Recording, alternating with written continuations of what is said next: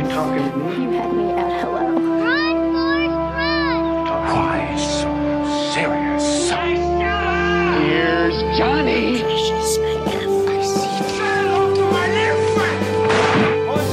Vive el cine en primer plano. Bienvenidos al programa número 20 de Primer Plano. Eh, estamos muy emocionados ya llegando al final de temporada de, de esta primera temporada de Primer Plano que ah, probablemente cuando digo temporada pues vamos a tener un break navideño de dos semanas y ya probablemente.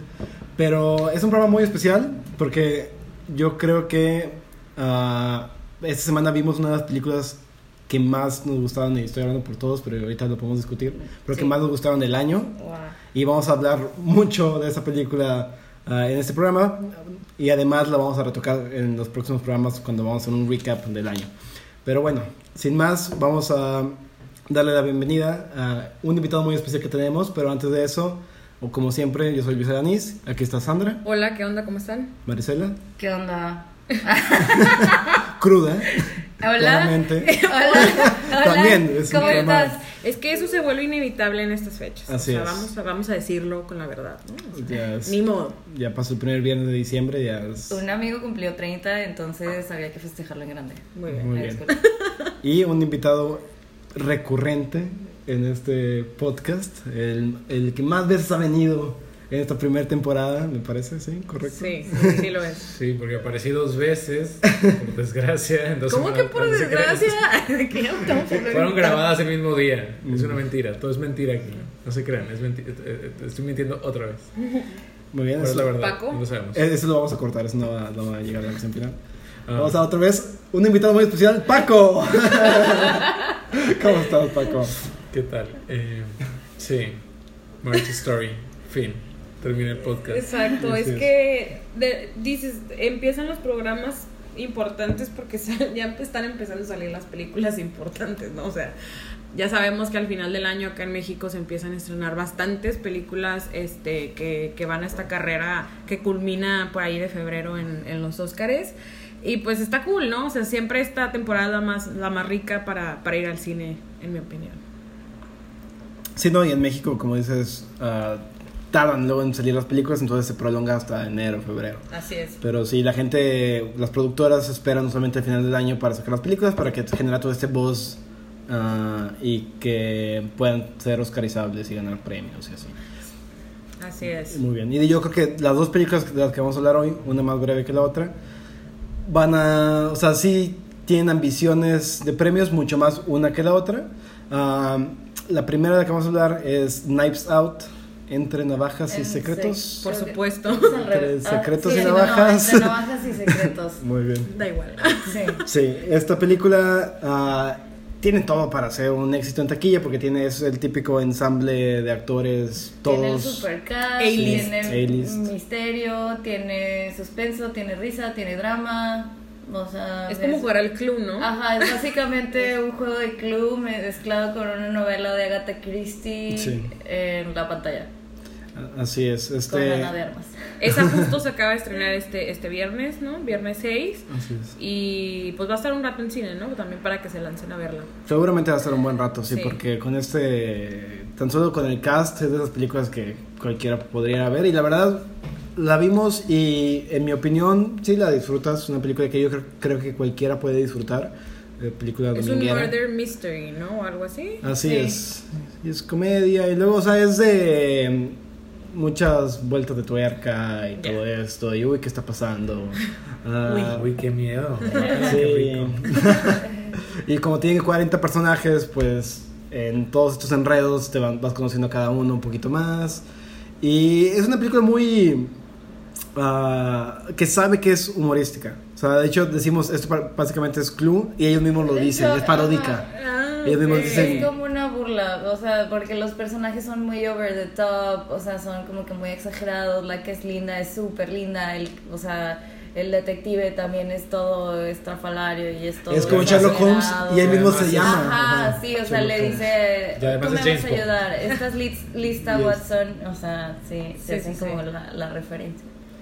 Y es James Bond, como dice. Claro. Es Daniel Craig. Entonces. Así es. Ah, está. el elenco lo voy a tener que leer porque Es Don Johnson, lista. Jamie Lee Curtis, Chris Evans, eh, Ana de Armas, Michael, Eh. Michael Shannon, Michael Shannon, Tony Collette, Tony Collette, sí. Christopher Plummer, es el Christopher abuelito. Plum, está la niña de mm, 13 Reasons Why. Um, Ah, Hannah sí. Baker. Hannah Baker se llama en la serie. Sí, sí, sí. Sí, y el niño de. Uno de los niños de De It, It. Es Jaden Ajá. Martell. ¿no? Jaden Martell. Tiene dos líneas, pero su papel es muy divertido. Y, y será el primer este personaje de Chris Evans post Sí, Avengers. según yo sí. Mm, Supongo, ¿no? por lo menos en alguna película taquillera, yo creo que sí. Sí. ¿Y hizo algo in between Avengers o no? Digo, O hizo cosas antes de Avengers muy lindas, Sí. como estas Como- películas como juveniles donde le ponían crema batida en el cuerpo. Ah, claro. La de no, no, no, sí. Sí, Sí, de esas que en, Es en español se cierto. llaman. No es No, otra película de. Chris Ajá, Evans. no es, otra, no es otra película americana o algo así. Sí. Es que sí le consumió su vida, ¿verdad? Bueno, le A cambió ver. su vida. Bueno, le dio no mucho sé si, dinero. No sé si consumió su vida, le fue muy bien. Ajá. Digo, Sí. también hizo Fantastic Four en la misma como franquicia hablando de Marvel, pero su papel funcional fue Sí. Capitán América, ¿no? ¿Y lo hace bien aquí? O sea, sí, en esta de Knives Out. Sí, como dice Marisela, todos los personajes son muy unidimensionales. Este, entonces. ¿Qué es lo que pasa cuando tienes un A-list Claro. actor, o una serie de A-list actors? De que- Un sample. un sample muy grande de A-list actors. O sea, nadie puede como brillar mucho porque todo el mundo brilla. Ajá. Pero como todo el mundo brilla, nadie brilla realmente. Sí, exacto. Ah, Por ejemplo, a mí me faltó de Jamie Lee Curtis. O sea, ella es como nomás está ahí para quejarse, fumar y, y ya. O sea, Pero que me- para- queremos mucho a Jamie Lee Curtis. Sí, sí, sí, o sea, por eso, como que me faltó más de ella en la película, porque Mm. hubo mucho de Chris Evans, hubo mucho de, de este Michael Shannon, Ujú. entonces, pues, a ver, o sea, también de la niña de 13 Reasons Why de que, y de Tony Collette, entonces, como, bueno, ok, si ya estás haciendo que todos tengan como un buen chunk de, de tiempo en, en pantalla, pues darle también a, a A todos. ¿no? Sé equitativo, ¿no? Pero es- pues, sí, pero con tantísimos actores también lo vuelve un poco complicado, supongo. Sí, sí, o sea, como dice Paco, no puedes ah, darle, por querer ah, y tener la ambición de hacer una película que tan solo con su lista de cast ya la quieras ver, sabes que los personajes no van a ser tan profundos porque, pues no, tendría que durar tres horas y media y quién hace películas de esa duración. Quién sabe. quién sabe. No sé. Pero bueno. Bueno, algo más. Yo sé, está bien, ¿no? yo sé algo que Paco quiere contar A ver. sobre Jamie Lee Curtis y esta película. Ah. Bueno, Jamie Lee Curtis llegó a esta película de formas curiosas. Ok. A Jamie Lee Curtis le primero le ofrecieron esta película con la promesa de que Daniel Craig había leído el guion y por eso era como algo digno de Ni siquiera lo había considerar. aceptado. Había leído el guion y le había gustado. Y luego cuenta Jamie Lee Curtis que le dijeron que salía Michael Shannon en la película y ella dijo, eso era todo lo que tenías que decir. Y entró a la película. Entonces solo vamos a decir, Michael Shannon, Jamie Lee Curtis, hablen más seguido.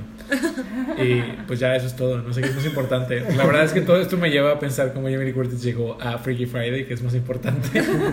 Pueden ver este especial, es de Vanity Fair, acaso este especial de, de Breaking Down Your Rules. Sí. Ah, es de Vanity Fair, ¿no? O Hollywood. O Hollywood Reporter, no, no sé. Está- Alguno de está los dos está en YouTube. Solo busquen a Sí. Jamie Lee Curtis y vean hablar sobre cómo llegó a Freaky Friday. También una aventura espacial. Increíble porque recordemos, Jamie Lee Curtis es una actriz que quisiéramos que interpretara a nuestras mamás todo el tiempo. Claro. Sí. Pero sí. Y en resumen, últimas palabras, Knives Out, véanla, está divertida. ah, muchos, de nuevo, giros de tuerca, entonces... tal Muchos vez, suéteres. Muchos suéteres. Y tal vez hasta demasiado, o sea, está medio forzado, pero al final pues está divertido, o sea... Y es una película, el humor es muy bueno porque es muy fresco, es una película original, no sé si está basada en algún libro o algo. No sé. Este, pero por lo menos no es una, un remake, no es nada así. Sí, o de que ah, es sueca y ahora versión americana o algo por el estilo. Exacto, y lo notas en el humor porque está muy 2019. O sea, muchas referencias a chistes que ves en Twitter y de todo Ya. tipo, ¿no? Entonces está muy fresco y muy actual también los temas. Mencionan, no mencionan a Donald Trump, pero hacen claramente Referencia. referencias a él, este, a cuestiones de ultra, de ultraderecha, feminismo, este, cosas así muy frescas que pues lo hace divertido y actual. Ok, muy bien. Bueno, y quedó Knives Out. Mm. Vayan a ver, se va, va a estar, como dijimos, un rato en el cine. Digo, no hay problema, ¿verdad? Puede ser este fin o, o el, el día que, que ustedes quieran. Pero ahora quisiéramos este, pasarnos ya rápidamente a platicar de la estrella de este fin de semana, que irónicamente no se estrena en cines, sino más bien en la pantalla chica o en su computadora, en este caso. Bueno, se estrenó en cines también. No, tuvo un estreno forma- No corto. hay forma de llegar a los Oscars si no es a través de esa dinámica. Pero a Claro, y veces en México por- no Sí. salen. Esto sí, Sí. salió. Sí, tuvo una, corrida corta en cines, estuvo incluso en Los Cabos, aquí recientemente, estuvo en, estrenó en Toronto la película y ha tenido pues obviamente varios, varios releases en Los Ángeles, en Nueva York. Eh, nos llega a México también en muy pocos cines, ahí sí, estuvo en la Cineteca, ¿verdad? También. Sí. Este, y estuvo también en este cine que está acá en Monterrey que se llama Epic Cinemas. Eh, y de ahí en fuera supongo que estuvo también en la Cineteca en Ciudad de México o algo por el estilo, no estoy segura la verdad. Sí tuvo de nuevo una, una pequeña corrida comercial y ahora sí ya se estrenó formalmente en Netflix. Es, la, es otra de las grandes apuestas de Netflix que ahora sí literal le están como que tirando por todos lados, ¿verdad? O sea, todos los temas, todos los tipos de directores, todos los tipos de historias y pues para ver qué chicle pega, ¿no? Que a pesar de la crítica de, Mike- de Scorsese con respecto a Netflix y los streamings, él dirige una película que Claro. sale ahí, ¿no? Claro. Entonces, Eso te habla del tamaño que Habla- tiene Netflix en la industria. sí, O sea, sí, sí, o sea, porque al final de cuentas el streaming sí es a donde va a ir a parar el cine. No quiere decir que el cine como, como espacio va a dejar de existir, porque al final de cuentas es un performance el asistir al Claro. cine, ¿no? El sentarte, comer palomitas, mm, a veces escuchar a tu vecino gritar una cosa horrible. O sea, es también un acto comunitario, ¿no? Porque ver cine en Netflix es un, es un acto solitario. Pero hay películas que me parece como Marriage Story, que vamos a hablar ahora, que pueden tener dos dimensiones, ¿no? El, el acto comunitario de asistir al cine y verlo con gente y el verlo en soledad o, o verlo como, como solo, ¿no? Porque sí tiene esas dimensiones eh, de exploración que puedes, como, con las que puedes conectar como audiencia con la película. Y es definitivamente revisitable, o sea, sí. la viste en el cine y por ejemplo, justo hoy antes de grabar yo sí vi como las partes que quería como recordar así como más fresco, Mm. volverlas a ver y no es así como, o sea, se siente fresca otra vez, o sea, son de estas películas como revisitables muy muy padres, pero igual podemos decir un poquito este de qué se de qué se trata la, la sinopsis de la película. Claro, Sí. la, la película ah, nuevo es March Story, histo- historia de un matrimonio, ah, dirigida por Noah Baumbach, que es su décima película. Es un director y escritor Es muy bueno, sí. pero que su nombre no ha resonado tanto, ¿no? No es como que... O sea, sí, obviamente dentro de lo- la comunidad que sigue el cine, pero no es un nombre que yo creo que cualquier cinéfilo cono- conoce. Ah, ha estado nominado a un Oscar en el 2005, 2006 por la de The Squid and the Whale, creo que por escritor. Y creo que es su única nominación. Ya. Y definitivamente con esta película yo creo que, yo creo Sí. que Ya había trabajado contra Adam Driver anteriormente en la de While We're Young. Sí, su cuarta Este- vez que actúan juntos. Sí, es- trabajan juntos. Y esa película a mí me gusta muchísimo. No sé si alguien la vio con. Es muy buena con Ben Sí. Stiller y con... Mm, Que Ben Stiller es un gran actor, sí es bien este dirigido.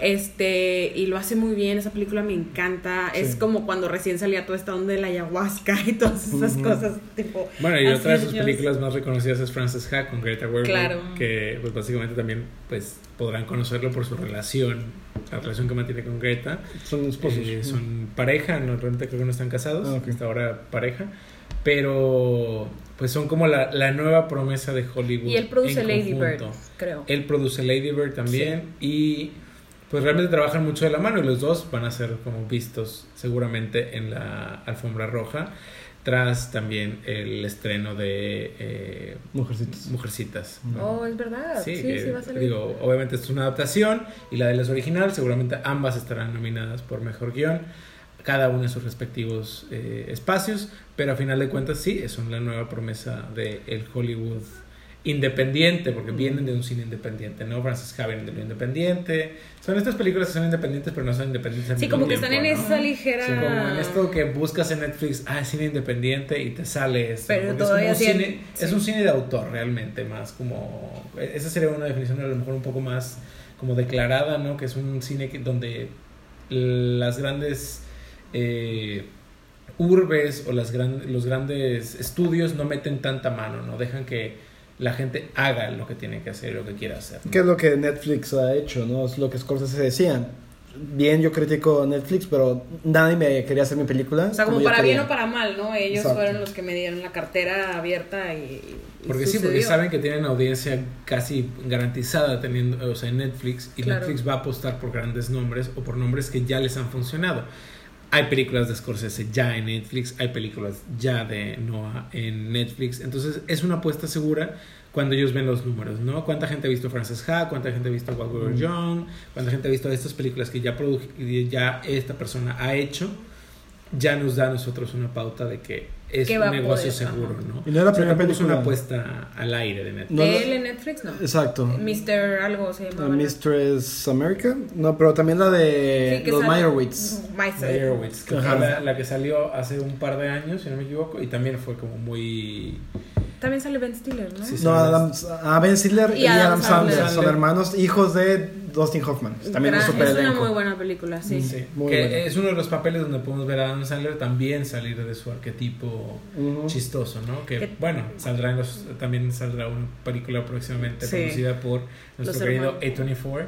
Y los Eh, hermanos, ¿cómo se llaman los directores estos que van a hacer esta película? Eh, Sí. ¿Sí? ¿Son los cuál? No, no, no, no, no, es- estoy este, equivocándome. estos dos hermanos que hicieron la película de Good Time con eh, Robert Pattinson. Se me fue su nombre, pero sí, pronto también va a salir Hidden Gems, se llama la película. Uncut Un- Gems. Uncut Gems, perdón. Sí, Los. Soft- los D, Así sí. es. Sí, que estos personajes, ¿no? De, de estos de estos actores que salen de, de, de lo que siempre los los castean, hacen algo distinto. Pero bueno, Que también va a estar Ajá. nominado seguramente. Bueno, se claro. escucha mucho que Adam Sí. Sandler esté nominado. Adam Driver obviamente también va a estar nominado. Claro. Pero bueno, esto lo vamos a conversar un Claro. poquito La más. tierra de los. Adams. Así es. y bueno, ahora sí, Marriage Story, ¿cuál es su sinopsis rápida? ¿De qué va? Bueno, es una, como lo dice el título, es la, La historia historia, del matrimonio. de un matrimonio. Oye, Específicamente, Es irónico el, el título. Del o Claro. sea, final del matrimonio, ¿no? Porque pues están yendo por esto, están pasando por este divorcio y pues es todo lo que se todo lo que ocurre en esta pelea por acordar los términos del divorcio, de cómo va a ser toda la dinámica entre ellos con su niño y todo esto. Sí, o sea, básicamente es eso. Iniciamos de que ellos eh, pues se quieren divorciar, básicamente, y, y, pues es todo este proceso que también incluso es, es interesante, ¿no? Ver realmente cómo sucede un, un, un divorcio en Estados Unidos, digo, con todas sus leyes y todo esto. Y bueno, y el dinero que, que, que es, es carísimo, ¿no? Eh, y digo, realmente para practicar un, ya más de, de la trama y en sí, pues sí sería como alguna especie de spoiler toda la película, creo yo. Este, hablar, porque de volada ya entras como al contexto per se de la película, entonces igual nada más como un pequeño warning de que ya vamos a hablar como medio con spoilers, ¿verdad? Bueno, Pero si no la han visto, cuentas- chequenla en Netflix. Creo que la riqueza de la película no está en su historia. Sí, o sea, la es historia, la las historia es una historia predecible como tal, mm, sino en la manera en la que está contada, el guion que tiene, las actuaciones que tiene. O sea, la historia es una historia común. Tan común que básicamente es eh, a, a sabiendas del, del mismo director algo autobiográfico, ¿no? O sea, sí, eh, sí parte él de, de su experiencia en un proceso de divorcio con la actriz Jennifer Jason Lee, pero... eh, la típica. pues de, La típica. de, De muchas cosas, pero actualmente- Hateful Eight, actualmente Atypical, en sí, bueno, últimamente ha tenido como un- también una, una presencia en espacios como Netflix donde pues a lo mejor se topan por las oficinas de vez en cuando si es que Noah quiere ir a California Eh, pero sí, o sea, a final de cuentas eh, a- a- la historia no, no, no es mucho lo que podamos eh, brindar sino más bien lo que podemos destajar aquí un poco es estas actuaciones que eso sí puede ser un poco pues el spoiler, ¿no? Sí. Y eso pasa con varias películas de Noah Baumbach, o sea, porque él retrata mucho la vida como es. La que- cotidianidad. En el, no cotidianidad, sí. O sea, como lo, lo es que por eso son como súper, ¿cómo se dice? Como Es que te puedes ver ahí, ¿no? Porque Mm, empático. es muy empático y es muy relatable, ¿no? O sea, verlos porque realmente esa historia les puede, o sea, es, es como tan real que verdaderamente le puede pasar a cualquiera. Sí, Adam lo que Driver. se ve. Y, y yo creo que el, el inicio o lo que o el uno de los temas que, que sí, se, sí se abarcan bastante es como la universalidad del tema, ¿no? O sea, tanto alguien de Corea como alguien de Buenos Aires la ve y puede sentir lo mismo, ¿no? O sea, no, no es específico de un país, no es, espe- o sea, es, es pues el amor y cómo se, pues no, no diría que se pierde, ¿verdad? Primer spoiler ¿no? de la película, pero sí todas estas como duelos que aparecen a partir de agregar abogados en, en temas de amor, ¿no? O sea, Claro. y de relaciones. Sí, Adam Driver decía en una entrevista que es una película que es para que cualquier persona se pueda reflejar. Sí. Este, porque no tienes que estar casado, no tuviste que haber pasado por un divorcio. Nada más, con tal de que hayas amado a alguien, probablemente te puedes reflejar mucho en, Claro. en la película. Más que una historia de un matrimonio es una historia de amor, ¿no? Sí. Y, y- y los procesos que tiene, los altibajos, el vivir en comunidad, el vivir en, en- en un espacio muy situado, el tener carreras particulares, el querer nutrir tu carrera, el nutrir tu familia, La distancia, ciudades la diferentes. distancia, querer cosas diferentes y un proceso de comunicación que tiene que ver con amar y no solo con amar como en pareja, ¿no? sino como amar en general. Justo estoy leyendo un libro que se llama Todo sobre el amor de Bell Hooks y habla sobre esto, ¿no? sobre el proceso comunicativo, sobre cómo las parejas tienden a dejarlo de lado, tienden a mentir un poco o como no a ser totalmente honestos en este proceso y tiende solo como a mm, pues bloquear o obstaculizar un poco la, la relación y empiezan a asumir cosas, ¿no? Esta persona quiere esto, esta persona hace esto, esta persona es así, O no o haría. no, no haría, sí haría, que la película de alguna manera aborda como de formas muy obvias, ¿no? Eh, El, el personaje de, de Adam Driver, Charlie, eh, de to- todo el tiempo está diciendo, ah, ella no haría esto, el personaje Nicole, de, eh, interpretado por Scarlett Johansson, no haría esto, sí haría esto, no se portaría así, se portaría así, y vemos como la película nos dice, bueno, no es cierto, ¿no? O sea, lo que tú crees que ella haría o no haría, ya no está ahí, ¿no? Porque ella socializa ahora con otras personas, ¿no? Tiene otro trabajo, ve a su familia más seguido, contacta a una abogada, ya la, la manera en la que ella estaba configurada cambia, pero cambia detrás de, de la pantalla, ¿no? No lo vemos nosotros como audiencia. Entonces con el personaje nos vamos enterando que lo que él creía que era su, su pareja no es su pareja ya.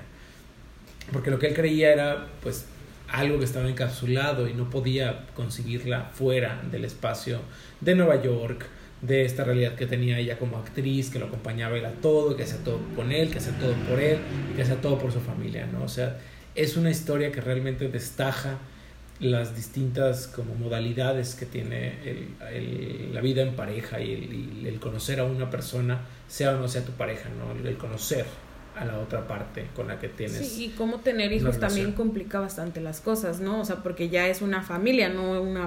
O sea, puede ser family story, ¿no? No, a lo mejor no marriage story, porque también pasan estas cosas muy, muy raras eh, que, digo, en los divorcios se ve, se ve bastante, que es que empiezan a utilizar al hijo como escudo en vez de abogando que todo es por él, ¿no? Cuando se dan en la madre con el hijo, ¿no? O sea, de- Y eso es... Y, y- Sí. y también afecta al niño, o sea, porque también el niño empieza siendo como que todo sweet y así, y de repente ya era como un niño berrinchudo de que yo quiero esto, y es que mi mamá me deja hacer el otro, y mi mamá no sé sí, qué. como que se empieza a aprovechar Y- también el de sus papás, ¿no? O sea, Entonces empieza, o sea, Pero sí justo se ve como lo, discutíamos- lo, lo afecta. Perdón. No, no, ju- justo discutíamos que el, que el niño realmente está ahí como en, en una suerte de, de objeto para movilizar la historia, ¿no? O sea, al final de cuentas el niño La verdad no cubrimos tanto la familia en sí, es tal cual el matrimonio y el Sí, niño es- termina siendo usado claro, como es el- argumento. es el objeto cubrimos- principal de... Ni siquiera cubrimos a la familia completa, ¿no? Cubrimos No, claro. a Adam Driver, o sea, el personaje de Adam Driver, a Charlie, en este proceso como de, de su matrimonio, ¿no? Que es la manera, me parece, más honesta de la que puede abordar el tema eh, Noah, ¿no? Porque si está hablando él de alguna forma eh, autobiográfica, ¿cómo más puede aproximarse al hecho sino como lo que él creía que estaba sucediendo, ¿no? Que ah, me parece que la película en ningún momento es como indulgente con, con el personaje, dice, bueno, él estaba en lo correcto, ¿no? El personaje poco a poco también se da cuenta de sus errores en la dinámica, de lo que está haciendo bien, de lo que está haciendo mal, descubriendo cosas que no sabía, porque de alguna manera tampoco quería ver el, en el proceso, ¿no? No quería ver el- la manera en la que estaba tratando a su esposa, la forma en la que no la escuchaba, la manera en la que solo estaba pensando en él mismo. Entonces tiene que tener estos espacios de choque donde se da cuenta de quién es él con respecto a este matrimonio.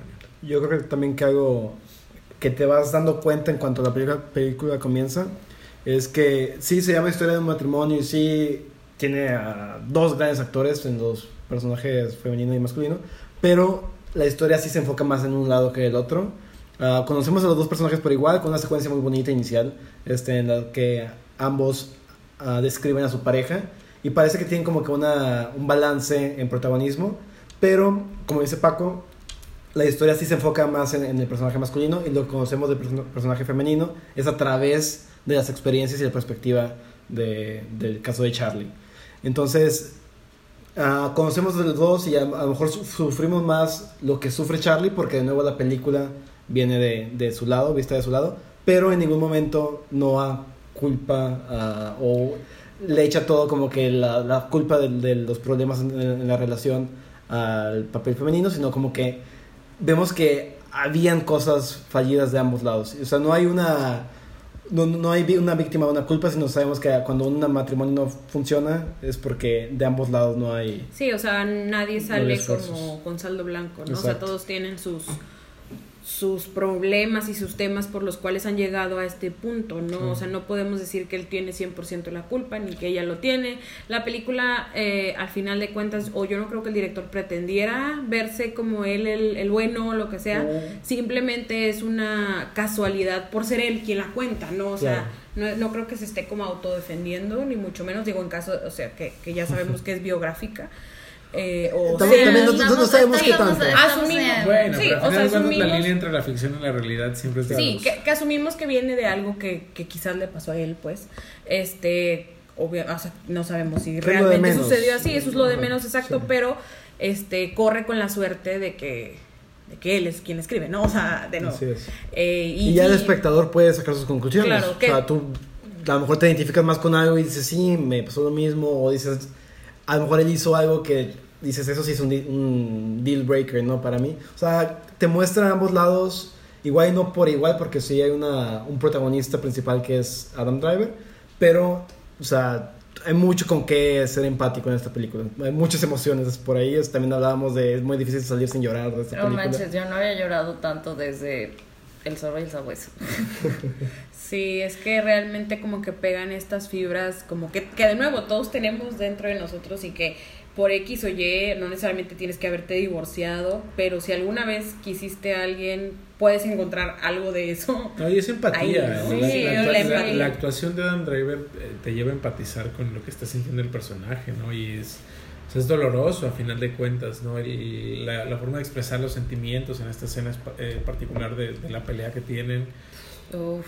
es explosivo, ¿no? Que Y- pensaríamos que al ser una película acerca de un divorcio hubiera más escenas así, pero Sí. solamente hay una, ¿no? Sí, Y es la escena. Exacto.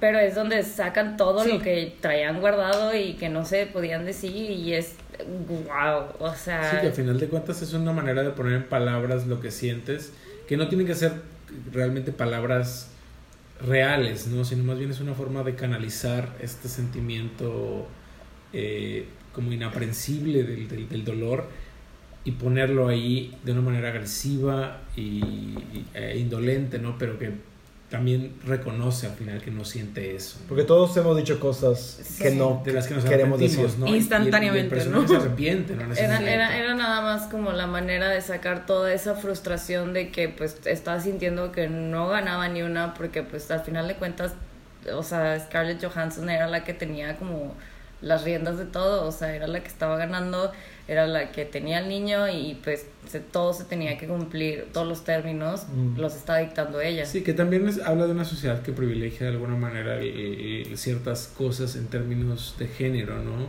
Que para bien o para mal ayuda a, a más a las madres que a los padres en esos términos, Sí.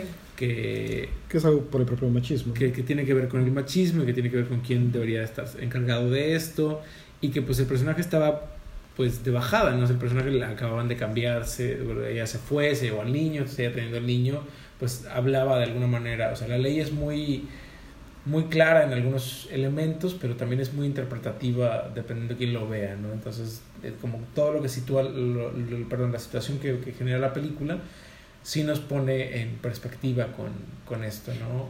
Y justo eso mismo le dicen ambos abogados a cada uno, ¿no? Vamos a contar tu historia. Entonces ya empiezan a torcer como... O sea, literal es la típica de todo lo que digas poder ser usado en tu contra. ¿no? O sea, porque Mucha tierra ella tirada. se toma una copa de algo, no me acuerdo qué es lo que toma, y ya es una alcohólica, o sea... Sí, que estaba tropezando en la escalera. Uy, no, o sea, el niño en qué manos está. Claro, entonces es como esta, o sea, terminan de admirarse a ser completos enemigos, ¿no? Y, y siguen queriéndose en ambas fases, ¿no? Entonces eso es lo como lo complicado, lo loco, lo irónico de amar a alguien, ¿no? Que vale la pena eh, hablar de cómo empieza la película, ¿no? Pues con esta escena donde hablan de qué aman del, del otro. Que, Es una que- carta. que es una carta que están escribiendo, bueno, que escribieron para leerse en voz alta y que nunca se leen en voz alta, ¿no? Entonces, de alguna manera, estos, lo, lo que, lo que vemos a lo largo de la película son estas cosas que ellos querían del otro, pero que de alguna manera están como chocando todavía con ellos, porque es este sentimiento de quiero a la otra persona, pero también quiero cosas para mí mismo y este que chocan con este querer al otro. Sí. Entonces, es no encontrar el punto medio que yo insisto, tiene que ver con este proceso de comunicación que no se da entre la pareja y con también un egoísmo que existe en pareja, ¿no? De yo, bueno, yo tengo que hacer esto, ¿no? Pues es lo mejor para nosotros y yo decido. Y, y no termina por solucionar el problema, que, pues bueno, la película nos va a, a enseñar que, pues al final de cuentas también tenemos que vivir con ese tipo de decisiones en nuestras vidas. Sí, no, y- ella desde el principio, cuando platica con, con Laura Dern, su, su abogada, pues empieza a decir, o sea, ella le pregunta, ¿no? ¿Cómo empezó todo, no? Y ella le dice, no, pues este, yo estaba comprometida con un chavo, me voy a Nueva York a hacer algo de un trabajo, conozco a este chico que me vuela la cabeza, ¿no? Y ya me quedo ahí, ¿no? Ya no regreso a Los Ángeles. Y Muy jóvenes los dos. Sí, muy chavos. Y luego de ahí, pues ella dice, yo era la actriz, ¿no? Porque yo acababa de hacer estas grandes películas como, porque son como de risa, ¿no? Algo así, Sí, las películas como, esas comedias. americanas. Pero era como la chica del momento, ¿no? Y, y luego, este, era, la gente venía a ver las obras por ella, ¿no? Pero llega un punto en el que él la sobrepasa y ella pues dejó de hacer cine, entonces quedó como media olvidada y ahora él era el, el foco, ¿no? Entonces ella dice, pues, ¿cómo? O sea, yo era la estrella y ahora es él y no me gusta. Entonces es todo este duelo de ego que, que de nuevo, todas estas cosas pues, son muy complicadas dentro de una pareja y que él pues también no se da cuenta tampoco de todas estas cosas porque ella al principio solo se encargaba de elogiarla, él como que se acostumbró, o siempre ha sido así y encontró la persona perfecta para, para que le siguieran elogiando como todas sus cosas buenas.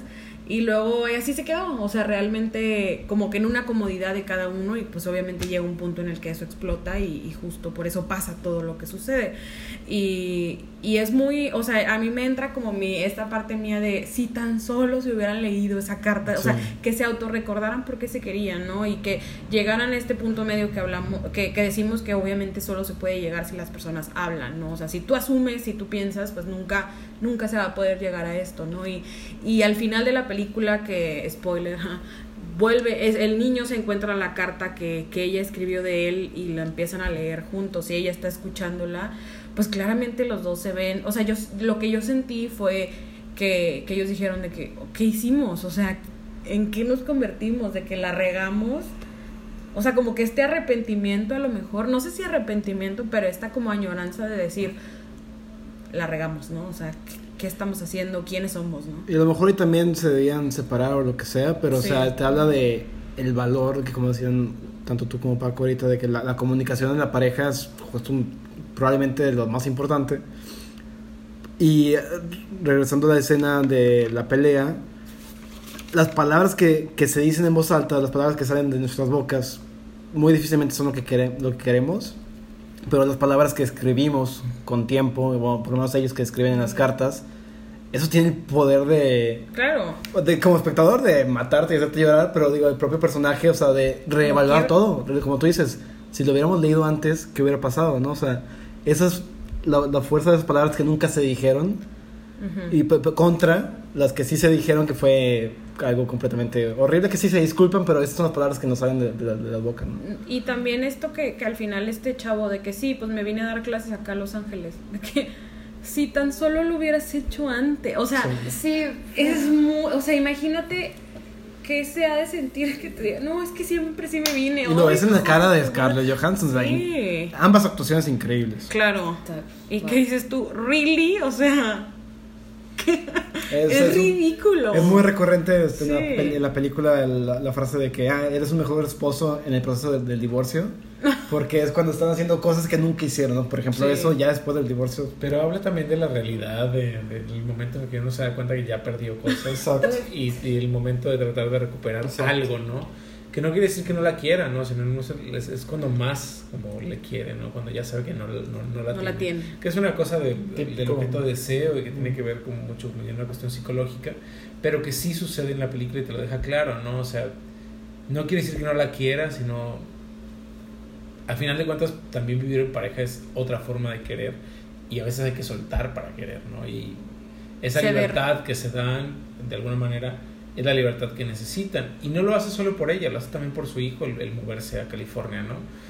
Pero al final de cuentas no era lo que quería él en, en general, no, lo hacía más bien por, por esto, ¿no? Por querer, pero ya era tarde en ese momento, ¿no? O sea, ya, de todas maneras, si lo hubiera decidido antes, no hubiera cambiado nada, ¿no? Porque al final de cuentas, ella ya to- había tomado una decisión en el momento de iniciar el proceso de divorcio, él también había tomado decisiones, si lo hubiera hecho obligado, hubiera estado enojado, entonces era como más bien una, una suerte de que el personaje ya sentía que era lo necesario para él, ¿no? O sea, como estar cerca de estas personas, a pesar de que ya no fueran las mismas condiciones en las que quería estar en la versión original, ¿no? Y creo que termina también la última, justo la última escena que ella le ata las agujetas del zapato. O sea, yo sí fue así de, ay, no puede ser. O sea, de que, ¿por qué pasamos por todo esto si al final siguen siendo, lo, o sea, Y, y es eso, ¿no? Como Sí. que es buen mito. Digo, es un mito eso de, ah, una vez que te divorcias, ya.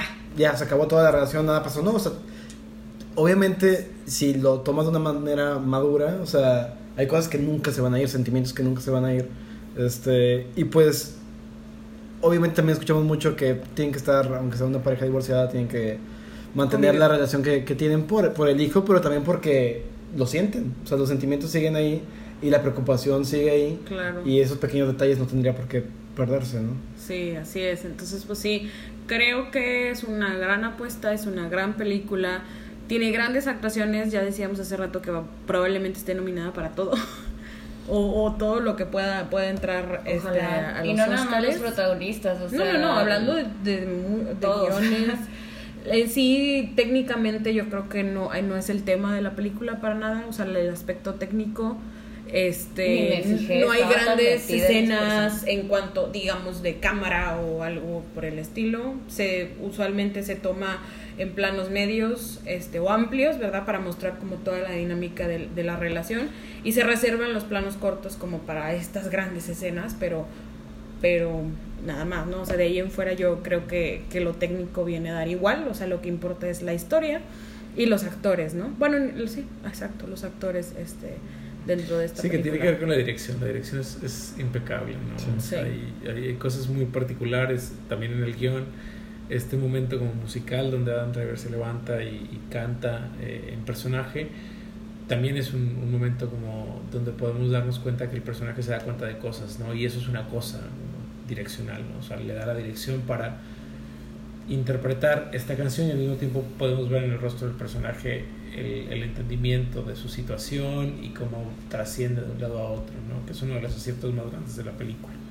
Que a través de los rostros de los personajes podemos ver eh, lo que sienten también. O sea, hay mucho de la película que no se dice en términos de guion, Ujú. sino más bien como detrás de, o sea, como hay una interpretación que no- nos permite a nosotros como audiencia eh, involucrarnos todavía más con la película y volverlo más bien como un texto, ¿no? Un texto donde tenemos que estar como te- teniendo un rol más activo nosotros como, como espectadores, que no sucede mucho en el cine, ¿no? O sea, bueno, ¿qué es esto que no que, que cae en la indeterminación entre que Adam Driver está en el suelo después de la visita de la, asistente social y eh, la celebración que tienen los personajes en casa de, del personaje de Scarlett Johansson eso tenemos que interpretarlo nosotros, ¿no? ¿Qué sucede? ¿Qué, qué, qué entendió el personaje en ese momento? Que a nosotros nos vuelve como agentes activos en el film. Y eso me parece que también hace que estemos más involucrados sentimentalmente con la película. Porque somos parte de la toma de decisiones de alguna manera de qué es la historia, de cuál es la historia. ¿no? Sí, como decías, ah, los rostros son muy importantes para Noah. Noah lo decía en una entrevista que obviamente sí hay, por lo mismo que decimos que la comunicación es, la comunicación es un problema, los rostros de los personajes y cuando tienes actores que te pueden comunicar todas esas emociones tan solo con sus rostros, tiene que sacarle todo el, el provecho, ¿no? Claro. Este, y muy meticuloso ah, en su forma de, de dirigir y retratar la película Noah Baumbach. Lo comentaba que, por ejemplo, para la, la gran escena de la película que es la pelea, yo diría que la segunda con la que más te quedas es la que mencionaba Paco del la- el momento musical. Pero ah, mencionaba que, por ejemplo, para esta escena de la pelea, que es una sala del pequeño departamento, todo el blocking, todos los movimientos eh, estaban medidos con mucha precisión este, para nunca este, perder como que la, la emoción, este, los, los rostros y, y también eh, obviamente ya lo estaba este, ah, lo estaban grabando con la edición en mente, el shoot to Sí. edit, este ya decía este Noah que no, necesito que tú gires tu cabeza después de esta palabra a la izquierda porque ahí yo sé que voy a cortar para el siguiente plano que me voy a ir a tocar.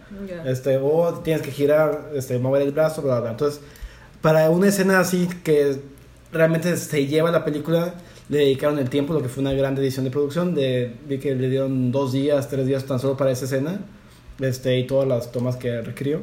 Entonces, pues te habla de que la apuesta del director tal vez no es la, mi propuesta estética o lo que sea, es captar todas las emociones posibles a través de, de los actores que tienes. Sí, no, y es brutal esa escena porque realmente yo llego a un punto en el que dije, es que esta gente no está actuando, o sea, realmente, o sea, ¿cómo? Y más si dices que tenía, estaba coreografiada de Sí. cierta manera, o sea, qué, qué difícil, ¿no? Y qué, y qué acierto tanto del director como de los actores para, para llegar a este nivel de actuación, pues Y muy teatral la película. De hecho, justo eso era lo que también quería decir, que esta fácil podría ser una obra, obra de teatro también. O sea, por, por el tema, cómo se trata y todo esto, creo, o como está escrita, sí podría fácil ser un- una obra de teatro. Muy triste. Sí.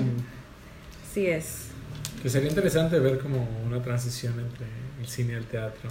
A diferencia de lo que vemos regularmente, que el teatro pasa al cine Ajá. o a la televisión, sería interesante ver que hicieron una puesta en escena con, con la película, ¿no? Porque el performance en vivo también tiene mucho para dar, ¿no? Es, es una, es una cosa, pues con este, este potencial que tiene de revisitar el contenido, creo que nos sería muy interesante, muy rico en términos como estéticos, poder experimentarlo eh, en vivo continuamente con las distintas aristas que tiene la, la, la película en términos emocionales. Ahorita que dijiste performance, me acordé de algo que dijo Adam Driver en una entrevista. Que bueno, Adam Driver es un tipazo. O sea, Claro. además de actorazo, o sea, increíble escucharlo. A Adam Driver en Sí. esta casa. Aparte, guapo, alto.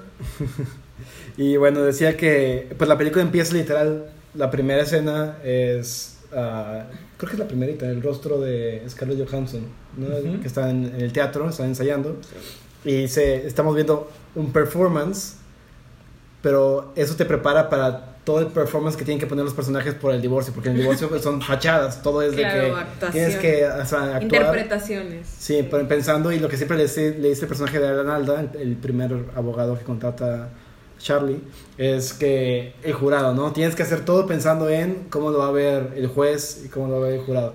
Este, entonces todo es un performance a- para con los Para abogados, otros. para otros y cuando y bueno, poner el amor como que en un performance pues obviamente es complicado. Pues sí. Eso fue Marriage Story. Premios Muchos, todos. Todos. Decíamos que Adam Driver Sí. podría, muy probablemente. Ser acreedor al Oscar por mejor actor. Estuvo nominado por Black Clansman, ¿no? Sí. Sí estuvo nominado como mejor actor de reparto, si no me equivoco. Creo que fue la única de todo un cast bueno. de personas afroamericanas, el único nominación fue el sí, blanco. cierto. sí, Sí. claramente. Pero es que realmente es muy buen actor. Claro, Sí. Obviamos su Participación incursión en Star Wars. que veremos Que- también que al final en este momento. Un saludo a alguno de los profesores El 19. interesados en estas cosas. Eh, pero sí, o sea, a final de cuentas sí es un es un actor que pues tiene mucho para dar y esta película lo demuestra. O sea, hay mucho más allá de lo que Star Wars le ha podido dejar hacer y es muy bonito encontrar espacios donde sí lo logra hacer, o sea, donde su carrera se consolida como, como un actor más teatral y mucho más eh, complejo de lo que te permite una película dentro de una saga y una franquicia hipercontrolada. Pero fuera de Star Wars, yo creo que Adam Driver ha sido de los actores con más trabajo este, en los últimos años. O sea, ha hecho muchísimas cosas además de Star Y Wars. con Y muchísimos tiene una directores. corta, ¿no? O sea, bueno, Mm, empezó no sé qué año relativamente. Sí, según yo sí. poco. Su Pero primera no película fue Fue esta. en el de- 2010. Sale en la de What If con Daniel Radcliffe. Sí, que realmente no sé si lo que lo 2011. movió a esto fue también el, el entrar a series como Girls, que también potenciaron Ah, un poco claro. su, su, su fama, que ahí fue donde creo que la gente empezó a conocerlo, ¿no? Empezó a actuar en teatro personaje. y televisión en el 2009. Su primera película fue con Clint Eastwood, la de J. Edgar, ah, en el 2011. O sea, es un actor que tiene Oye, literal 10 10 años de actuando. Wow. O sea- Pero él estuvo en Juilliard, creo. Sí, Salió de Juilliard. Ya. sí. Creo, no estoy segura. Sí. Es- sí. según Wikipedia dice que sí. Ah, bueno, muy bien. Sí, pues digo, él, qué padre, ¿no? O sea, que, que tenga tan, tan poquito trabajando, porque eso quiere decir que nos falta todavía mucho, mucho de Adam Driver. Noah Baumbach probablemente, definitivamente va a estar nominado por guion, probablemente también por dirección. Si gana guion y gana Greta, serían de que la parejita es como el año que Angelina Jolie y Brad Pitt estuvieron nominados, Pero no ganaron. pero no ganaron y todo el mundo de que no. Pero aquí, aquí claramente ¿Quién? el trabajo, aquí claramente el trabajo de Noah y de Greta es una disculpa a Angelina Jolie y a Brad Pitt. Los saludo desde sus millones de dólares Claro. de pobreza. Lo mucho que les importa Eh, nuestra opinión. Es superior. Claro, Sí, no, sí, pero sí, definitivamente. hay un de- trabajo de dirección, hay un trabajo actoral y un trabajo realmente como de años que se nota que tienen una experiencia estética y, Y casi realmente que estudio antropológica. antropológica Sí. eh, y una sensibilidad que pocas veces podemos eh, experimentar en la pantalla. ¿no? Así es. Y pues claro, vamos a. no, ¿cu- ¿Cuándo son los Oscars? No, ¿Marzo? Febrero. Noviembre. En algún febrero. En Pronto. algún punto. Muy pronto. En el febrero. 2020 son los Oscars. Inicio de marzo debe ser. Sí, por Sí. ahí de mediados de enero Finales sale de febrero la- probablemente, que es como la última semana de febrero casi siempre está reservada para, para Sí. eso. Mm. si no nos equivocamos. Pero pues las nominaciones llegarán pronto en enero para que nos enteremos de, de esto. Sí, claro. Este, y bueno, Domingo algo 9 más? de febrero de 2020. 9 de que febrero. lo pongan Nueve en su de febrero, ya, calendario. o sea, ya, ya Oh de la nominación, Sí. por favor, Academia, no hay tanto tiempo. Dos meses. Eh, menos, casi. sí. Menos. No, más. No, más un mes y tantito, tres semanas. Sí. Este, wow. Bueno, pues eh, yo Dos creo meses, que, que ya se están perfilando ahora sí las nominaciones, ¿verdad? Y, Y- Netflix dominando la claro, carrera. está cañón eso. Así es, pero bueno, este nos despedimos, algo más que tengan que decir. La próxima semana vamos a andar aquí también, ¿verdad? Sí, este, todavía, Supongo. todavía faltan unas, unas semanas para despedirnos, entonces, eh, pues muchas gracias por escucharnos, este nuestro veintiavo, veintiavo, así se dice. Vigésimo. vigésimo, Vigésimo. vigésimo, ok, sí, episodio, este, eh, mi nombre es Sandra Pineda y Yo soy Marisela Leal. Luis Aldanís. Y yo fui Paco Tijera. Fuiste, Paco.